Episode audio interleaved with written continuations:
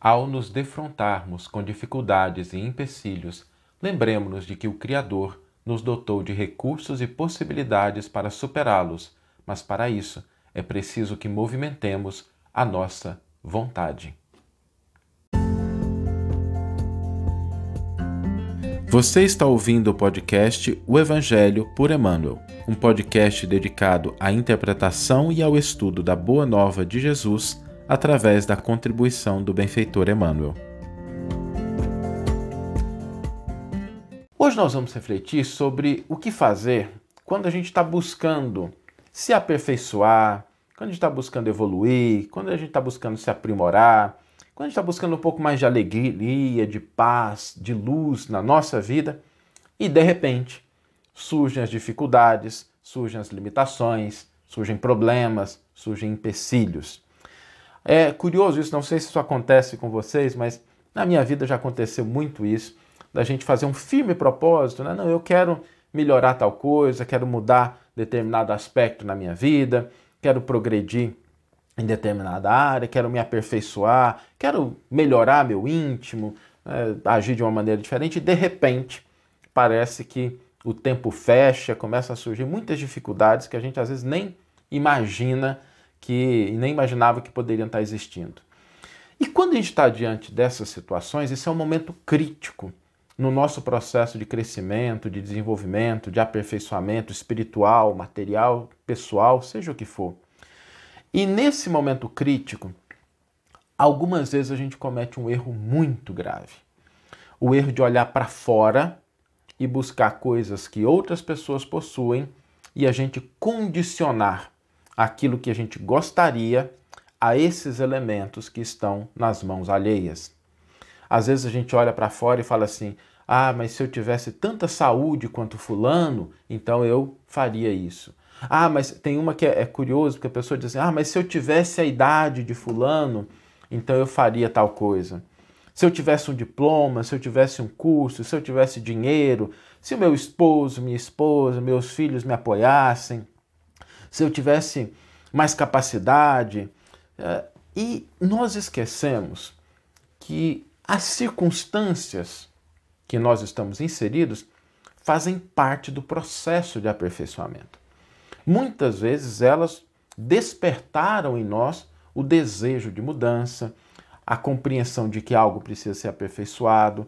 Então, quando nós nos colocamos nessas situações, evitemos esse risco de condicionar aquilo que nós queremos, que nós desejamos, que nós estamos buscando, as circunstâncias, recursos, posições que repousam em mãos alheias. Porque quando nós queremos algo, a pergunta fundamental é: o que é que de fato eu quero? O que, que eu estou buscando? O que, que eu estou querendo? Uma das maiores dificuldades, a gente percebe isso, nas nossas relações, a gente, eu convivo com muitas pessoas, interajo com muitas pessoas, e é muito curioso isso, quando a gente vê essa fragilidade da vontade. A vontade que ela existe, mas sabe aquela vontade assim que, é, ah, se der, deu, né? Tudo bem, não vou. Não, eu quero mais, né? A gente quer mais, tem sempre um mais depois da frase. E o evangelho ele fala de uma maneira trazendo o exemplo de João Batista, né, quando Jesus se refere a João Batista, ele pergunta, né, que foste ver no deserto? Uma cana agitada pelo vento? Quer dizer, uma planta que se dobra de acordo com o vento? Não. A vontade é o primeiro passo e para a gente entender o que nós temos de recursos para vencer as dificuldades, o primeiro passo é a gente ter clareza do que a gente realmente quer mas clareza com especificidade. Olha, eu quero melhorar isso na minha vida, eu quero trazer isso para minha família, eu quero crescer espiritualmente nesse aspecto, eu quero aprender isso. Ter clareza, essa pergunta fundamental, o que eu quero, é uma pergunta que muitas vezes a gente responde de uma maneira superficial ou sem de fato representar aquilo que nós desejamos.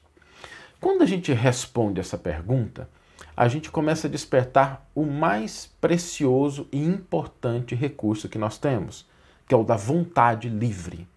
A vontade que está liberta de circunstâncias. E a partir daí, nós vamos perceber que os recursos que nós precisamos estão nas nossas mãos. Aquilo que nós precisamos para alcançar o crescimento, o aperfeiçoamento, o aprimoramento, está nas nossas mãos. E por que, que a gente fala isso com tanta convicção? Né? Em primeiro lugar, há uma verdade que nós não podemos eliminar, ainda que a gente não acredite, ainda que a gente negue, ainda que a gente não se lembre dela, há uma verdade que ela está presente na nossa vida. Todos somos filhos de Deus. Todos somos filhos de Deus. Deus não deserdou ninguém. Deus não é pai que deserta os seus filhos, né? Deserta os seus filhos. Ele não é aquela, aquele pai que, não, agora sai da minha casa. Não existe essa possibilidade. Todos nós somos filhos de Deus.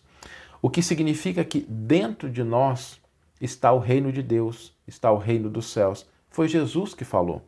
O reino dos céus está dentro de vós. E isso é interessante, gente, porque às vezes a gente limita essa expressão simplesmente em relação a estados. Né? E os estados são importantes, mas quando Jesus fala o reino de Deus está dentro de vós, ele está falando de algo muito mais amplo, daquilo que representa os recursos internos. Imagina isso. Né? O reino de Deus está dentro de vós. Se o reino de Deus está dentro de nós, nós precisamos ter certeza de uma coisa: tudo o que nós precisamos está dentro de nós, aqui e agora. Tudo o que nós precisamos está dentro de nós, aqui e agora. A dificuldade é que muitas vezes, ao invés de olhar para dentro, a gente olha para fora e começa a avaliar recursos, possibilidades que estão nas experiências das outras pessoas e que a gente não conhece. A vontade do outro, os desafios do outro, os problemas do outro, os desejos do outro, as necessidades de aperfeiçoamento do outro dizem respeito à vida dele. Então existem recursos que estão lá favorecendo a cada um de acordo com aquilo que a gente está buscando. Por isso, para que a gente possa vencer dificuldades, empecilhos na busca do crescimento, do aperfeiçoamento, da alegria, da paz, da luz interna, nós precisamos abrir o nosso coração para o que nós somos e olhar para aquilo que está à nossa volta como recurso, como possibilidade e entender que isso está colocado como elemento, como ferramenta para que a gente atinja a nossa vontade, o nosso desejo, a nossa busca. Por isso, se nós, diante de desafios e dificuldades, empecilhos que vamos encontrar, se a gente lembrar desses três elementos, o que, que eu quero? O que, que eu estou buscando? Com clareza, com especificidade, com detalhe. Né? O que, que eu estou querendo? Eu sou filho de Deus. Tudo o que eu preciso está dentro de mim agora. E eu olhar para aquilo que está à minha disposição e começar a utilizar isso, a gente vai começar a perceber que nós temos sim recursos, condições para vencer os desafios, para vencer as dificuldades, na busca do crescimento, na busca das boas coisas. Porque é isso que nosso Pai, Deus, deseja para cada um de nós. Não que a gente fique estagnado, mas para que a gente cresça, para que a gente se desenvolva, para que a gente se aperfeiçoe, para que a gente se aproxime dele. E os recursos que estão à nossa volta, às vezes a gente não dá importância para eles, a gente não olha porque a gente está prestando muita atenção em outras coisas externas, mas olhemos para aquilo que está na, ao alcance das nossas mãos.